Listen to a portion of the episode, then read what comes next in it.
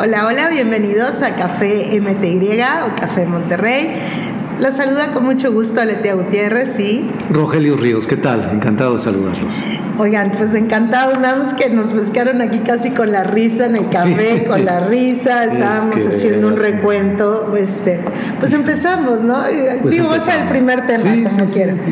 Bueno, pues miren, este, el 21 de, de, marzo, que es uno de los días festivos por excelencia, por decirlo así, de, de nuestro país, se celebra, obviamente es el solsticio de la primavera, de acuerdo, pero pues aquí celebramos el natalicio de don Benito Juárez, emérito de las Américas, en el que supuestamente pues está basada esta parte de la cuarta transformación. Ah, figura central. Sí, figura central.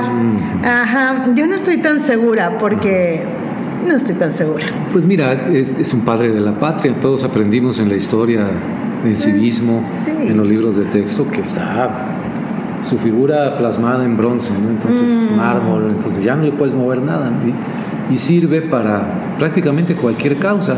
Benito Juárez también era figura central del nacionalismo en la época del PRI, en la larga, larga época del PRI, esos 70 años aquella frase del respeto al derecho ajeno entre los individuos y las naciones, el respeto al derecho ajeno es la paz, también era pero estás un lema. De, eh, no de acuerdo, pero estás de acuerdo que era totalmente otra época. Ah, claro, sí. Y aparte, yo no veo mucho que estos, eh, este grupo que hacía corte a, este, a don Benito Juárez, este, mejor conocido como los, el grupo de los científicos, ah, yo no veo que estén rodeando muchos científicos o del ah, calibre de los científicos a nuestro ahora presidente. Eso es, un, eso es a título personal.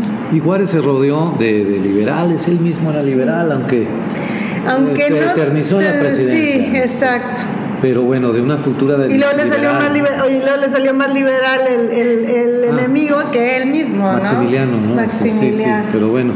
Total, en resumidas cuentas se acaba de celebrar el aniversario, se aprovechó para la inauguración de un nuevo aeropuerto, Aletia, no todos los días tenemos aeropuerto. No, no, no, permíteme decirte. El AIFA.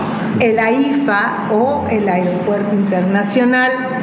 Felipe abro, estoy haciendo, estoy haciendo comillas en aire, ¿verdad? Este Felipe Ángeles. Ahora, este, en, en este sentido, es, es, muy curioso que se haya inaugurado el 21 de marzo, que nos lo restregaron aquí, que fue en tiempo y forma, ¿no? O sea, que vamos a hablar un poquito, que un poco es el tema del día, del día de hoy, Rogelio, porque si bien es cierto que no hubo un discurso per se del presidente este, en la inauguración, más bien se dedicó a andar ahí dando la vueltecita, ¿verdad? Y todo.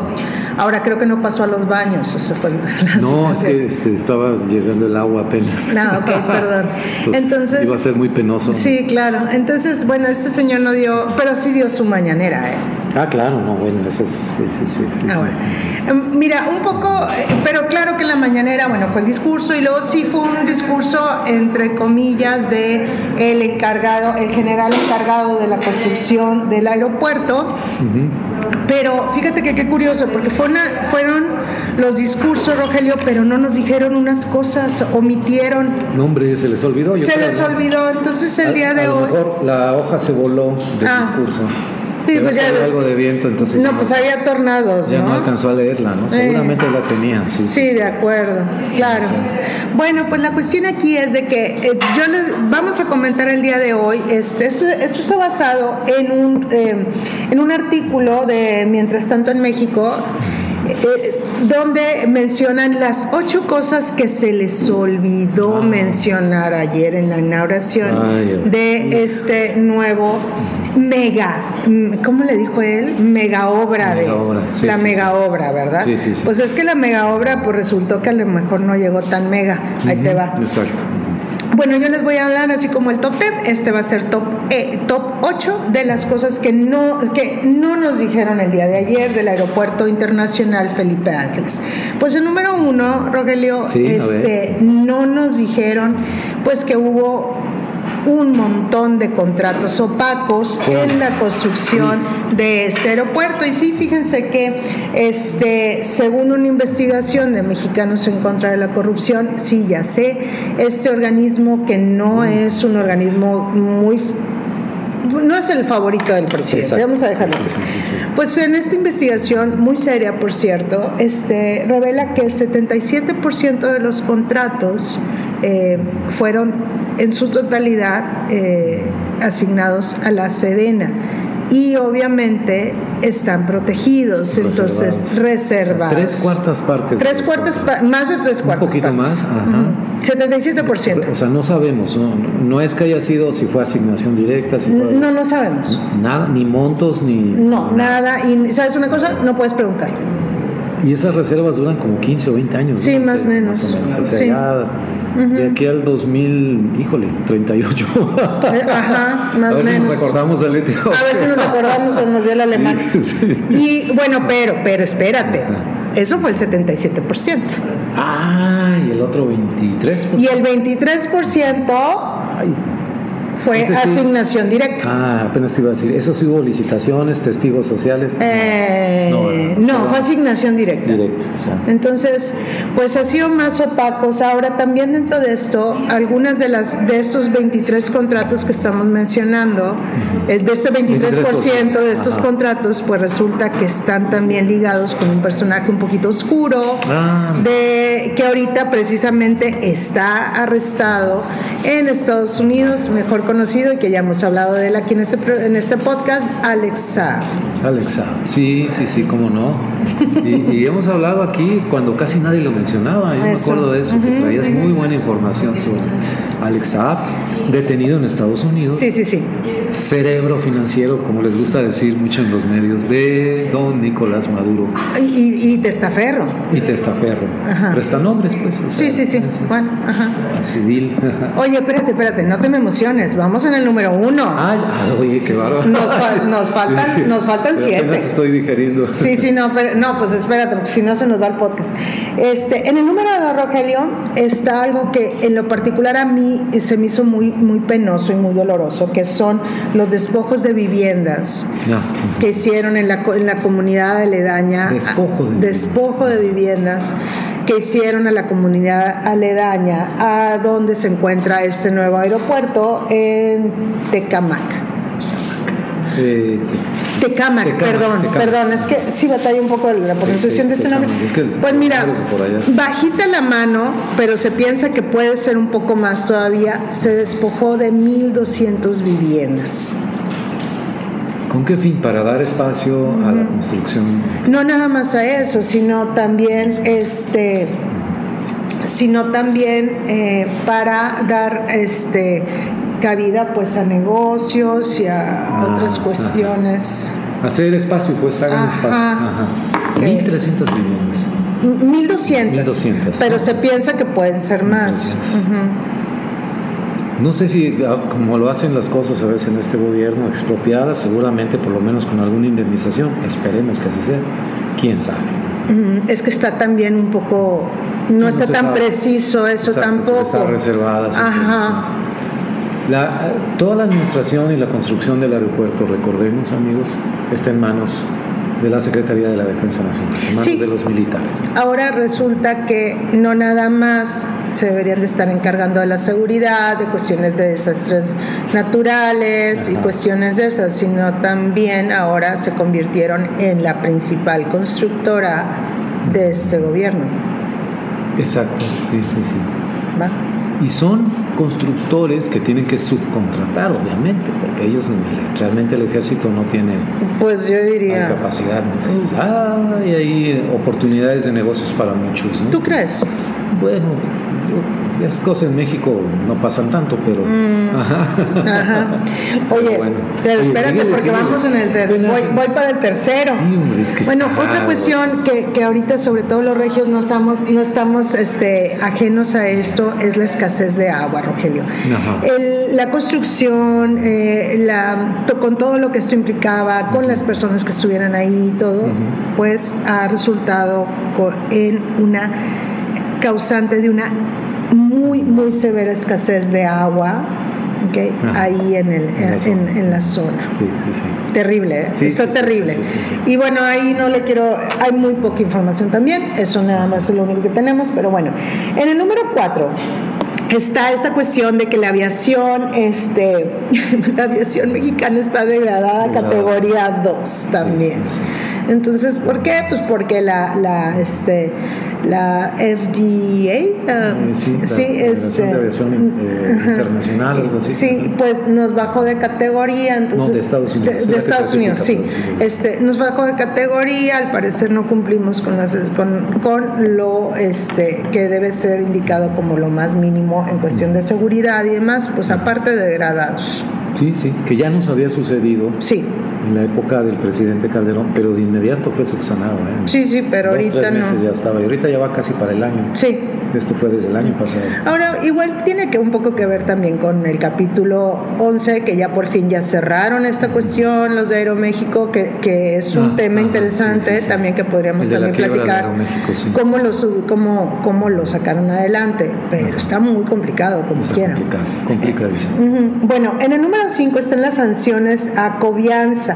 Y, quién me, y eh, Covianza ya también habíamos hablado la vez pasada de esto. En la línea aérea venezolana, ¿recuerdan que hubo un vuelo internacional inaugural oh, que, como les dije yo, tómelo, deje, tómelo y lo deja, porque nada más existió es para once in a lifetime, o sea, nada más esta vez. Pero resulta que si va a ser así, Rogelio, es algo que también no es muy atinado en la cuestión de la diplomacia, no es un, un, buen movimiento porque recordemos que esta línea aérea está ligada y está ahorita precisamente en un proceso con la Secretaría del Tesoro en Estados Unidos. por cuestiones de que está relacionada con lavado de dinero, con transporte de, de, personas ligadas a movimientos extremistas y terroristas. Entonces, ¿cómo le damos cabida en esta mega obra, verdad? A esa línea aérea en particular. Exacto. Mal, o sea, mal, mal. y eso pues obviamente no nos lo dijeron, ¿verdad? supongo que eso pasó porque no había ninguna otra línea europea, americana, canadiense pues que se prestara a eso, ¿no? Porque no existen las condiciones. Punto. Bueno, es que eso es otro tema, pero eso es otro número, no te. En el número 6 tenemos que la ubicación está a 50 kilómetros de la capital. 50 kilómetros. Sí, sí, sí, sí.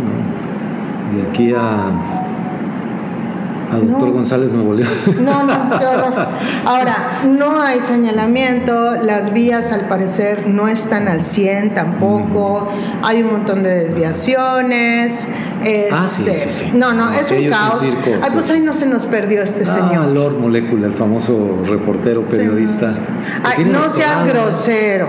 Y tiene, el doctor, el doctor Lord Molecula. Lord Molecula. Carlos Pozos. O Beto, a saber cómo se llama ese señor. Llegó, hizo tres horas y media porque se perdió. Ah. Yo sospecho que algún mexicano travieso. Oiga, ¿por dónde llego al aeropuerto? Dele derecho, señor, todo derecho. Ajá. De esas que te dicen nomás sí, por sí, ¿no? Este, Pobrecito. No, hombre. Sabes que no siento tanta empatía por el Señor como quiera. Yo es que lo me imagino con su saco así. Todo. No, yo no. Yo la neta no tengo tanta este, empatía por. yendo hacia esa en lugar de hacia el aeropuerto. Hubiera estado bueno. hubiera estado aquello, ¿verdad? Oye, pero es que está terrible, porque, a ver, y luego todavía, perdón, eso en serio, me dolía hasta el alma, que la Secretaría de Relaciones Exteriores haya emitido una cierta de, infografías donde comparaban que estos 50 kilómetros es lo mismo eh, de, los, de los aeropuertos de Londres a diferentes, este, eh, diferentes regiones que están ah, cerca de la capital. Pero no, señores, o sea, no, discúlpame, pero no. O sea, si tú... No, no, no, no, señores, no. Mira, esta ubicación del aeropuerto está más rumbo al oriente, suroriente de la ciudad, que es, además te voy a decir lo que queda por ahí, Tláhuac, Iztapalapa, el lado del DF, Chalco, en el Estado de México. Sí, sí, sí. Y bueno, colinda con esa, eh, ¿cuál es la otra? Bueno, entonces, el poder adquisitivo, por decirlo de esa manera, es bajísimo, o sea... Claro de, la gente que vive ahí, un bajísimo porcentaje viaja en avión. Sí, sí, sí, sí. no es realmente, ese argumento como de, es como en Londres, pues, o mm, Nueva York, o Washington, ¿no? No, no, porque aparte pues yo me puedo ir sin problema en metro y llego en 20 minutos. Del, del, lugar más lejano que te citan de Londres, porque te pone, sí, está a 68 kilómetros, sí, vato, pero me voy a una sola línea del metro desde la región más lejos y llego. Y llego en 20 minutos. Exactamente. Porque aparte es supermetros, ¿verdad? Super velocidad. Entonces, por favor, no, no. La línea del metro que te acerca más, que va a dar hasta Tláhuac, es la línea 12. No. te comento algo de eso. No, no. Yo... La del derrumbe, la que se le cayó el metro. No. O sea. no, por supuesto que no. Pues fíjense, en el número 7 también tenemos esta cuestión que yo creo que es lo que más me pega. Ah, una persona muy, muy fan de, esta, esta cuestión, ya ven que estamos totalmente divididos, que es algo que jamás le voy a perdonar yo al presidente, la división que ha hecho en mi país. Haga lo que haga, jamás se lo voy a perdonar. Sí, sí, sí, es un hijo. Pero bueno, una persona que es muy fan de este, la 4T, vamos a dejarlo de esa manera, eh, me estaba me, vino a decir, pero es que el speech estuvo divino y el aeropuerto está maravilloso. Pero le dije, pero es que nada más arreglaron la parte donde iba a pasar el presidente. ¿Por qué? Porque está inconcluso. Ahí les va. La obra está inconclusa a pesar de que aseguraron y el general encargado de la construcción aseguró que estaba completamente terminada en tiempo y forma, el general Vallejo. Y básicamente fue un, ser, un discurso que lo único que sirvió fue para dividir todo todavía más a las personas. Por eso digo yo que no se lo voy a perdonar. ¿Por qué? Porque él básicamente ahorita es, ¿están con nosotros o están en contra de nosotros? Están con nosotros y apoyan esta mega obra que está totalmente terminada en tiempo y forma y miren cómo se la restregamos en la cara a las personas que están en contra de nosotros. Bueno, pues ahí les va, no es cierto. Resulta que la pista central no está terminada, la terminal de pasajeros tampoco está terminada, amén de que faltan cuestiones tan básicas como el agua para los, servicios, para los baños. ¿ok? Tampoco están terminadas las aduanas, lo cual puede traer también un ah. problema cuando tengamos vuelos internacionales. Pues, en algún futuro. En, algún, en seis meses, dijeron, ¿eh? Delta. Delta según esto en seis ah, meses. Yo quisiera ver a ver qué. Pero bueno, otra cuestión que tampoco está terminada son las plataformas, que las personas que alguna vez tuvimos algún conocimiento, yo en su momento trabajé un tiempo en American Airlines, es gravísimo. Mientras no estén las plataformas, es más, van a ser completamente ignorados por un montón de líneas aéreas, al menos líneas aéreas muy serias. Em, por otro lado, tampoco las vías de acceso están terminadas. Eh, cuando digo vías de acceso, digo las dentro del aeropuerto. No me estoy refiriendo a fuera también del aeropuerto, que esas tampoco están terminadas. Ahora, eh, y finalmente, los estacionamientos tampoco están terminados. O sea, la gente se estaciona en terracería. Terracería, sí, sí. Con tal de que inaugurar el 21 de marzo, porque así lo pidió el presidente. Ahí está. Y quizás lo más penoso de todo, Rogelio, que hayan omitido esto, es que por las prisas y según ellos por restregarnos a las personas que estamos en contra de la 4T, que sí terminaron en tiempo forma, cosa que insisto yo, no lo hicieron. Eh, pues la número 8, que es quizás la más penosa y que debieron de haber informado, que son los accidentes y las muertes que hubieron durante el periodo de construcción. Entonces estamos hablando que hubo 77 accidentes que causaron 98 heridos y 10 muertos. muertos. El último apenas hace unos días, será, no tiene ni 15 días. Un derrumbe, ¿verdad? Un derrumbe, exactamente. Entonces, perdónenme, pero ahí está. Eso obviamente no lo dijeron, no lo, no lo, no lo expusieron, pero ahí está la información. Ahora, increíble, increíble. Ahora, esta, esta, esta, aparte te digo, de todo, es muy triste porque eh, la forma en que manipulan las cosas y desinforman. Entonces, ah, claro, ya me dijeron que ya va a estar en julio, en junio o en julio inauguran qué es este la refinería, ¿no? La refinería, pues no sé qué van a inaugurar porque también, ¿no? Igual una partecita ahí para que vaya el presidente. Para que vaya el presidente. Pero no va a producir Y ya nos dijeron que nada más nos falta el tren Maya, Dios santo. Ah, ayer anunciaron que uno de los tramos cambió de trazo otra vez. Entonces dices, oye, parece de esas casas que le vas diciendo al maestro albañil, sí. no, ¿sabe qué? Mejor sí, esta barda, esta de acuerdo. y, y, y, hágame la cama. Bueno. Pues ahí es, ahí en las notas, Rogelio. Mira, déjame darte un pequeño agregado más, tomado de la columna de Enrique Quintana, Dale. del periódico El Financiero. Dice que en un escenario ideal que funcione al, al 100% de cómo se espera el aeropuerto, dice, si pensamos en 3.600 operaciones por mes, que es un, un nivel de operaciones, digamos, ideal para este aeropuerto, estaría cerca del volumen que tienen los aeropuertos de Ciudad del Carmen, ahí en Campeche, Culiacán, Mérida o Querétaro. Sin embargo, dice Quintana, estaría a la mitad de las operaciones del aeropuerto de Monterrey Claro. o a la tercera parte de Guadalajara. No. Respecto, ya para concluir, al Benito Juárez de la Ciudad de México, estaría en 12%. Entonces, concluye No. Quintana diciendo, bueno, va a ser como el aeropuerto de Toluca hace un poco más de 10 años. En sus épocas de gloria. Sí, sí, sí, en los años 2007, 2008, Sí, sí, que registró el pico de movimientos, que se decía que qué maravilla, llegas a Toluca y te vas por carretera. No duró mucho. No, no, tampoco. Entonces, Es que era incómodo. eso es la aspiración del aeropuerto. El costo, 75 mil millones de pesos proyectado, pero reconocen que ya va ligeramente arriba de los 100 mil millones de pesos, más el costo de la cancelación de Texcoco, que en la cifra baja que quiere manejar el presidente son 113 mil, 110 mil millones de pesos. Pero entonces ahí sí se excede, no ya lo que habían dicho. no, se excede. se excede. Pero entonces ayer dijeron que no. No, bueno, pues están, es que te lo dicen abiertamente. Sí, no, no, que a mí se me hace que Sí, dije, sí, bueno, sí. mitómanos, Sí, ¿no? sí, sí, no. Porque ayer yo, por ejemplo, digo, de estar viendo yo el discurso, porque dije, Con, con- con cifras oficiales, es, esa información. sí, sí, sí, Ah, me llama la atención porque dije, oigan, pues alguien pásale el papelito porque le están, porque en el discurso están, no, no están diciendo lo que es cierto. Eso, o sea, ya, ya no me digas, no me digas, si no quieres no me digas toda la verdad. Ya. Pero no me digas mentiras. ¿no? Eso, O sea, eso. Por lo menos. Sí, sí, sí. Es que ni siquiera omisión, porque Está no nada más es una, para una omisión. canción romántica, ¿no? Sí, sí. Ay, a ver si me sale. Ándale. Oigan, bueno, pues vamos a dejar un no me poquito digas este- toda la verdad, pero no me digas mentiras. Pero no me digas mentiras, sí, es bien, muy desgarrador lo tuyo, pero bueno, es eh, muy tequilero, ¿no? Sí, sí, está. sí. Oigan, bueno, pues por otro lado, vamos a cambiar de tema porque realmente esto me molesta un poco.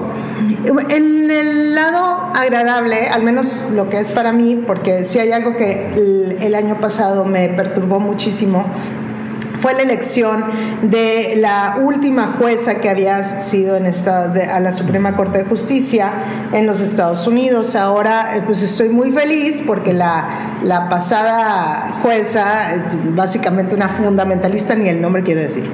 Pero bueno, este, esta señora era una fundamentalista y ahora eh, la escogida por Biden, por Joe Biden, sería histórico. Resulta que Histórico.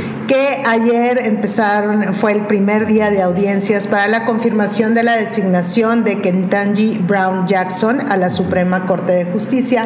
Y es una, eh, la honorable, eh, es que ahora sí lo puedo decir, ¿no? Honorable, sí. sí, La honorable este, Kentanji Brown Jackson es una mujer que, que ahora sí, como de la calaña y, el, y, el, y ahora sí del peso, La estatura. ¿verdad? La estatura, ¿verdad? De Ruth Bader Ve, Ginsburg. Ginsburg, sí, o sí, sí. si no, de la honorable, porque lo es, jueza Sonia Sotomayor. Ah, claro, claro. También, que también soy muy fan de ella. Sí, sí, sí, sí. Ahora, la jueza Kentanji Brown Jackson, este, pues empezó este lunes con una audiencia más o menos de cuatro horas de discursos de los senadores, la presentación de, de sus cartas credenciales que son impresionantes, o sea, no, no, no, una cosa, esta mujer, este, para empezar, eh, ella pertenece desde hace más de 10 años a la, este, eh, están los tribunales de, de Washington DC, un poco de la cuestión de amparos y cuestiones Sí, sí, que, sí. que para A- que- apelaciones, apelaciones de amparos, y cuestiones de esas. Ahora, eh, para estar en ese, en esos tribunales sí, no cualquiera. necesita no cualquiera, exactamente, no cualquiera. El acceso es muy, muy riguroso. Ahí tiene que estar de veras la mejor persona para el puesto, ¿no? Totalmente de acuerdo. Entonces, este, me encanta, su nombre es Kentanji Onika, que significa encantadora. ¿Ok? Sí, este, ella básicamente muy orgullosa de sus papás, ahí están sus padres sentados, dos, años, dos personas obviamente mayores y la veían con un orgullo, Rogelio, que bueno, no, no sabes, o sea, yo te la podías comer a pedacitos, ¿no? Ella le da honor a quien honor merece, dice que este, ella vio como su padre, es que estudió también derecho, su padre este, se convirtió pues en su, en su, no nada más obviamente a su padre, pero también se convirtió en su mentor, ¿no? Y, este, y ella, bueno, pues este, muy orgullosa este, de, su familia. Ahora, eh, ella se comprometió a ser independiente, este, a, obviamente ser totalmente... Eh, digo, escuchar a, todo el mundo, tomar, este, defender la constitución, ¿ok? Este, y ser, eh, digamos así, neutral, no tener una postura totalmente neutral. Entonces, pues de ahí va esta, esta nueva candidata de Biden. Ahora, eh, la cuestión es de que sí, algunos este, senadores conservadores republicanos, pues sí la han atacado, no, no muchos, ¿eh? pocos, ¿verdad? Pero la han atacado por esta cuestión de que, este, pues, la critican que ella fue muy suave con las, con las sentencias hacia este depredadores, eh, o sea, como pederastas ah, y cuestiones así. Pero sabes una cosa, yo lo que vi, lo que estuve leyendo en varios medios, se me hace que es simplemente una excusa como que estarle buscando tres pies al gato, porque no lo veo de tal manera, o sea, no, no, se les dio condenas que estaban así estipuladas. Recordemos que el sistema legal americano es muy particular, ¿no? Sí, Entonces, sí, es ganas de buscar donde no hay, ¿no? Sí. Este, pero inventar ahí. Y aparte, mira, discúlpame, Greg Kavanaugh, que es este señor, el juez Sixpack, Sixpack. No, no, tiene, no tiene ni el 15% de las credenciales que tiene esta señora, ¿no? O sea, ni por error, ¿no? La otra jueza conservadora, ¿cómo se llamaba? La Amy, o, ay, no me acuerdo, ya ni quiero acordarme de ella a menos, todavía menos. Una gris completamente. Gris y, totalmente neófita, si tú lo quieres ver, o sea, no, no, no, no había manera. Que esté ahí, bueno, sí, totalmente de acuerdo. Del presidente Trump. Bueno, del señor este fulano feo. Pero bueno, entonces, este, bueno, pues la idea es estar siguiendo esta, este, estas audiencias, esperar que este, la, la honorable Kentanji Brown Jackson quede, este, quede obviamente ratificada, sería lo máximo, porque aparte estamos hablando de algo histórico, sería un fallo histórico, porque... pues ella sería la primera mujer afroamericana o de afrodescendencia en llegar a la Suprema. En llegar a la Suprema Corte. Largo camino, largo, largo. Sí, cómo no. ¿Cómo no? Y así como ella lo dijo, que decía, si bien es cierto que mi papá me dijo, que a ella, que dice, a ti te va a tocar más fácil, sus palabras, este, como quiera ha sido un largo camino. Creo que la, vacante que quedó fue por el retiro del juez, también muy prestigiado, Stephen Breyer, me parece, es el nombre, que es toda una leyenda. Entonces, también. No era, no era sencillo reemplazarlo, no tanto porque sí, hay candidatos siempre, claro. sino cuando dejas un prestigio tan elevado Necesitas a alguien que, si no lo tiene en este momento o se acerca mucho, aspire a eso. Y yo creo que la figura de Ketanji este, va en ese sentido. ¿no? Sí, sí, A lo largo de los años nos daremos cuenta que está al nivel del de juez Breyer o más, ¿no? Quizás, quizás, o quizás va a ser ella misma su, sí, sí, Sí, claro, sí, sí, sí, eso. Pero en, términos de que sea riguroso y todo, o sea, que tenga una trayectoria brillante, yo le auguro eso. Están las audiencias y luego hay un, hay un periodo de audiencias, ¿no? Y luego se hace una votación. Sí, exacto. Exacto. O sea, que tal vez para mayo. Sí.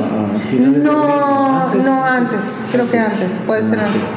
Eh, se perfila que sí va a quedar ella, ojalá que sea así. Ojalá que sea así. Bueno, Roger, te llevas tú la nota de Ucrania. ¿Qué está pasando Ucrania, Pues está eh, tremendo, ya estamos para un mes eh, el día que grabamos eh, este programa, el 22 de marzo, está por cumplirse un mes de la guerra terrible. No se ve por dónde, Leti, amigos, este, se llegue a un cese al fuego. Las pláticas estrictamente entre ucranianos y rusos no avanzan a ningún lado. Eh, yo creo que tiene mucho que ver con que Putin accedió a estas pláticas, mandar una delegación más que nada para salvar la cara a nivel internacional, a nivel europeo, pero no los deja hacer nada, ¿no? Este, ni, es como perder mucho el tiempo. Entonces, ante este estancamiento, ya hubo, eh, ha habido ofrecimientos de otros países de mediar, pero fue el propio presidente Zelensky de Ucrania el que pidió la mediación del Papa Francisco, es decir, del Vaticano, del Estado Vaticano, para este, que ayude a, llegar a una conclusión de, cese al fuego. Y mientras tanto, el tamaño ya de la crisis humanitaria es terrible, más de 3 millones de desplazados. Sí. Muertos y heridos, imágenes de destrucción que, nos rompen, nos rompen el, corazón. Y eh, todo esto en medio todavía, ¿no? no debemos olvidar que estamos viviendo en la pandemia, la etapa digamos, final, si se quiere, o una etapa eh, más leve, pero que en cualquier momento y en un clima de violencia, de descuido de las reglas sanitarias, eh, sigue presente. Entonces, claro. Eh, es increíble, yo no sé, ojalá el Papa este, acepte, no sé si él mismo se tenga que desplazar, alguno de los cardenales. Yo, lo, yo lo, veo, lo veo muy complicado, le comentaba un análisis ahora, por ejemplo, del Washington Post comentaban de que es una, es una situación, no porque no quiera Francisco, porque es un papa que sí está muy ligado con la paz desde el nombre que él escogió. pero, bueno, porque es del otro Francisco, yo lo sé, pero también ahí hay una situación de la paz y la concordia, sobre todo la concordia. Ahora, la cuestión aquí es, Rogelio, que es el Papa moderno que más se había acercado a, a saldar las rencillas que había y diferencias que había con la Iglesia Ortodoxa. Ah, Entonces ahí hay una cuestión de que quién sabe, porque está en una situación así como muy difícil. sí, habrá que ver. Yo no digo que no le va a intentar, pero híjole, está. Por lo pronto se ha mostrado cauteloso demás, porque por ejemplo no ha mencionado el nombre de Vladimir Putin. No lo sí, lo, ah, sí hace la referencia que obviamente es él, ¿verdad? Pero no lo menciona. Sí, diplomáticamente. No, no, olvidemos que no solamente el Papa Francisco es la, el líder, digamos, de la Iglesia Católica en todo el mundo, es el jefe de Estado del Vaticano, que es una ciudad-estado, ¿no? Y reconocida como tal, o sea, en su capacidad diplomática lo puede hacer y avalado por su autoridad religiosa, ¿no? En ese sentido. Entonces, esperemos que así sea, si no, yo no tampoco veo cómo, cómo pueda llegarse a cese al fuego. Este, las noticias del día a día nos traen. La de ahorita, pues, simplemente. La de ahorita, simplemente que pues las ciudades este, cercanas, este, Chernigov y, y ah, Gerson, este, pues ya están alertando que tienen falta de suministros, ¿no? Entonces dos ciudades más que tienen problemas. Mariupol es la ciudad. Ay, no, la de Mariupol no, no, no puedo. Un drama. No, no, no, este, no puedo con eso. No, no, es, es increíble, ¿no? Es increíble. La verdad, sí. Bueno, pues yo creo que vámonos a la última notita, Roger, porque qué pena, pero sí nos tomó un poquito de tiempo lo del aeropuerto, que Dios santo. Bueno, y los memes, o sea, no. No, no, no, es que aquello es eh, incesantes, ¿no? Incesantes. Sí, no, no, no. Este, muy, muy, este bueno, fue una cosa, los, los memes. Sobre las tlayudas, Ay, los sí, de las memes, sí, no. Eh, una señora puso un local donde lee eh, el tarot y vende esencias y cosas así místicas, ¿no? Entonces... Y ya por último sí me gustaría nada más mencionar sobre Colombia, Rogelio, que, que, igual, porque como lo mencionamos la vez pasada, que hubo elecciones en Colombia y tal, este, pues ahorita hay una cuestión muy polémica porque hay, está habiendo la posibilidad de volver a contar los votos, un reconteo, un recuento. ¿Por qué? Pues al parecer este, están ahí diciendo que hubo una especie de fraude, que, que, este, que a la hora que hubo un llenado de bolsas de votos, bueno, total, entonces ya, ya hay una cuestión ahí que, este, que está generando desconfianza y pues a lo mejor llaman a un recuento. Entonces habrá que ver. No sé cómo está, no me acuerdo bien lo de Colombia. ¿Una primera vuelta? ¿Viene una segunda vuelta? Mm, viene la, sí, en mayo. y de ahí ya se decide quién es el, presidente. Bueno, pero es que hay que ver, porque sí hay que checar que lo de la cuestión del recuento. Sí, porque eso frenaría. sí, y, vuelve, y afectaría el calendario de elecciones. qué barbaridad. Pero bueno. Bueno, pues ahí va. Vámonos a las recomendaciones, Roger. empieza tú. Ok, bueno. Yo este fin de semana conseguí un librito de una periodista mexicana, Isela Lagunas. Yo no he tenido el valor. Que este, publicó a fines del año pasado, a fines del 2021. Y el libro se titula, ahí viene el tema precisamente, Línea 12, Crónica de una tragedia anunciada. Se refiere a la línea 12 del metro de la Ciudad de México que eh, tuvo un derrumbe terrible, trágico en mayo del año pasado, el 3 de mayo, con un saldo de 26 personas muertas y noventa y tantas personas heridas y un golpe severo, severo ¿no? a, políticos de alto nivel, el círculo, digamos, inmediato de la cuarta transformación, porque afecta a la figura de Claudia Sheinbaum, la actual jefa de gobierno de la Ciudad de México, y la de Marcelo Ebrard, actual secretario de Relaciones Exteriores, jefe de gobierno que inauguró la famosa línea dorada, la línea 12 del metro. Bueno, este libro de Isela Lagunas es una periodista que escribe en varios medios, muy identificada en, en, esa época de la inauguración de la línea 12 con el Universal. Ahí empezó a publicar algunas cosas, pero publicó un reportaje que, fue, que sacudió en su momento, eso fue a finales del 2013 eh, creo que fue a finales del 2013. La línea 12 fue inaugurada en diciembre del 2012, en los últimos días de gobierno de Marcelo Ebrard. Bueno, Isela publicó este reportaje en Reporte Índigo en ese entonces. dirigido por Ramón Alberto Garza. Y ahí, con base en investigación periodística que hizo, documentos, contratos y todo, se vio que lo que no se le había dicho a la gente es que había señalamientos de expertos, de diferentes voces, de ingenieros, de técnicos, advirtiendo sobre la incompatibilidad, para decírtelo en una nuez, de los trenes que se adquirieron con las vías que se mandaron construir. Entonces, y que eso ha provocó desde el principio, desde el funcionamiento de la línea, eh, fallas constantes, de un, mantenimiento que era prácticamente casi de todos los días, cambiar algunos durmientes, algunos tramos de vía. Pero bueno, por la prisa de inaugurar, eh, la línea todavía bajo el mandato de Marcelo Ebrard se dio esta situación. Déjame decirte, no lo voy a, contar completo, pero es un libro bastante equilibrado. Habla, por supuesto, de Marcelo Ebrard, porque él pues, bajo su mando se inauguró la línea, pero también examina al funcionario siguiente, que fue el jefe de gobierno, Miguel Ángel Mancera, del PRD, entonces este, apenas se, se estaba formando Morena, porque recibió como tal la línea, él tuvo eh, un cierre muy extenso, creo que fue casi un año de un buen tramo de la línea 12 para revisar precisamente estos señalamientos. Y eh, lo que pudo hacer es reabrir ese tramo y pasarle la bolita a Claudia Sheinbaum, que le vino a estallar el año pasado con esta gran tragedia. Entonces, a lo largo de estas tres administraciones, distribuye, investiga y reporta qué se hizo en cada una de ellas. Eh, pero las voces de advertencia, ese es el gran valor de este libro de Isela Lagunas. Y ella misma lo dice, eh, yo desde el principio que empecé a hablar de la línea 12, que empecé a hacer periodismo de investigación, no me creían y los políticos me criticaban y me cerraban la puerta. Eh, era como una voz en el desierto. Y mira la hora, ¿no? Entonces reúne en este libro elementos de sus, primeros reportajes y los actualiza. Entonces, impresionante. Perdóname, ¿es editorial Planeta? Sí. Se puede conseguir en Gandhi, su librería favorita, por Amazon, donde usted quiera. Yo voy a tener que, eh, en su momento, eh, vi la...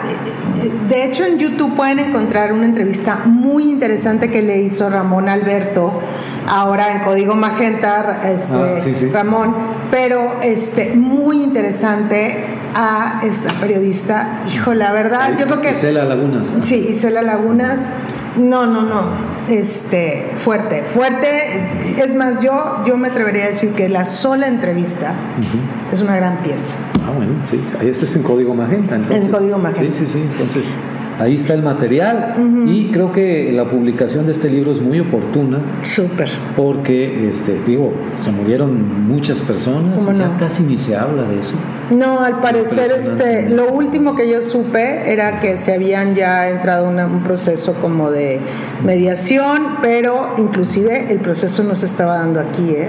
No se estaba dando aquí, hay una parte de los familiares asesorados por abogados estadounidenses que, presentaron o van a presentar, están decidiendo eso, una demanda a las empresas constructoras, pero en Estados Unidos. Pero en Estados Unidos. Lo cual ahí sí pueden lograr un poco más, creo. Y esto se dio, lo que te decía hace, hace rato, en una zona de la Ciudad de México mucho, muy pobre. Entonces la gente que se murió albañiles, trabajadores, comerciantes de tianguis. Gente que, gente que iba mucho, mucho, muy humilde. Que quizás ni el salario mínimo. Exactamente. Entonces, sí, es cierto. Impresionante. Pues yo me voy a ir por el lado más amable. Este, digo, fuerte lo tuyo y totalmente necesario. Yo me voy a ir un poquito por, el, por el lado más amable. Miren, este, yo con mi hija me senté a ver porque ella me lo pidió mucho, que viéramos la nueva película de Pixar Animated Studios, este, Red que en realidad el, el, título es Turning Red y aquí en México le pusieron nada más Red, que es color rojo, pero bueno, dura 100 minutos, pero no lo sientes, o sea, no lo sientes, sí, pero no lo sientes ni por error. Eh, la dirección está a cargo de una mujer, es, es que es un proyecto súper mujer, ah, o sea, eh, en un mundo como la animación también, que es meramente varones, de Toby. pues ya no, este es Domishi algunos de ustedes que sean fans de Pixar Animated, eh, de Pixar Studios, recordarán un cortometraje divino que había llamado Bao, que era de un dumpling este, que cobraba vida y todo divino. Muy lindo, que parecía una acuarela que cobraba vida. No, no, era una cosa divina. Bueno, ella era la directora de ese, de ese cortometraje. Bueno, Domi, eh, el guion lo hizo es la gran Julia, Julia Shaw ¿ok? Y Domishi, ¿ok? La historia está basada un poco en recuerdos de estas dos personas, de estas dos grandes mujeres, de cuando fueron eh, pequeñas. La música es buenísima, ¿ok? Eh, las canciones son de Billie Eilish, de Phineas O'Connell, que es el hermano de Billie Eilish, que aquí es donde tengo yo un super mega debate, porque mi hija, que es súper mega fan de Billie Eilish, ¿verdad? Yo soy más bien fan de Phineas O'Connell, que es el hermano de ella, ¿verdad? Pero bueno, es este, la fotografía es buenísima también, la animación es una animación muy diferente a lo que nos se tenía acostumbrado Pixar. De hecho, en esta animación y en esta historia se rompe lo que le dicen la cuarta pared. O sea, la niña te habla a ti, directo. La niña principal, el personaje es Mei Lee, que es una niña de 13 años, es una niña, lo que los jóvenes dirían ahora, un poquito intensa, ¿ok? Es un poquito rara, pero súper segura de sí misma. Este, y pues la cuestión es el debate existencial de esta, de esta niña, ¿ok? Que quiere ser totalmente obediente con una mamá tigre, este, asiática, como lo es su mamá, ¿ok? Más aparte en el propio, ah. en, el caos propio de ser adolescente y de estar creciendo. Entonces, Min eh, es, una, es una mamá súper tigre, hiper protectora, o sea, tipo súper sobreprotectora, ligeramente exigente y no se separa ni un momento de su hija. ¿va? Entonces, este, es esta cuestión de los cambios de la vida, los cambios en su cuerpo, ok, todo.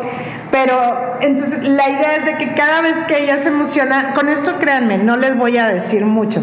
¿Por qué se llama Red? Bueno, pues porque cada vez que se emociona la pequeña Meili, que siempre, porque es una niña muy intensa, se convierte en un panda rojo, gigante.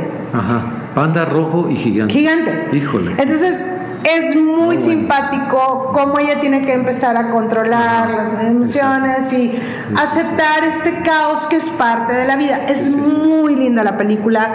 Si tienen hijas o si tienen, sobre todo si tienen hijas o si están o si son muy jóvenes, eh, mujeres muy jóvenes, véanla. Es una verdadera gloria porque Vamos, te puedes empatar sin ningún problema.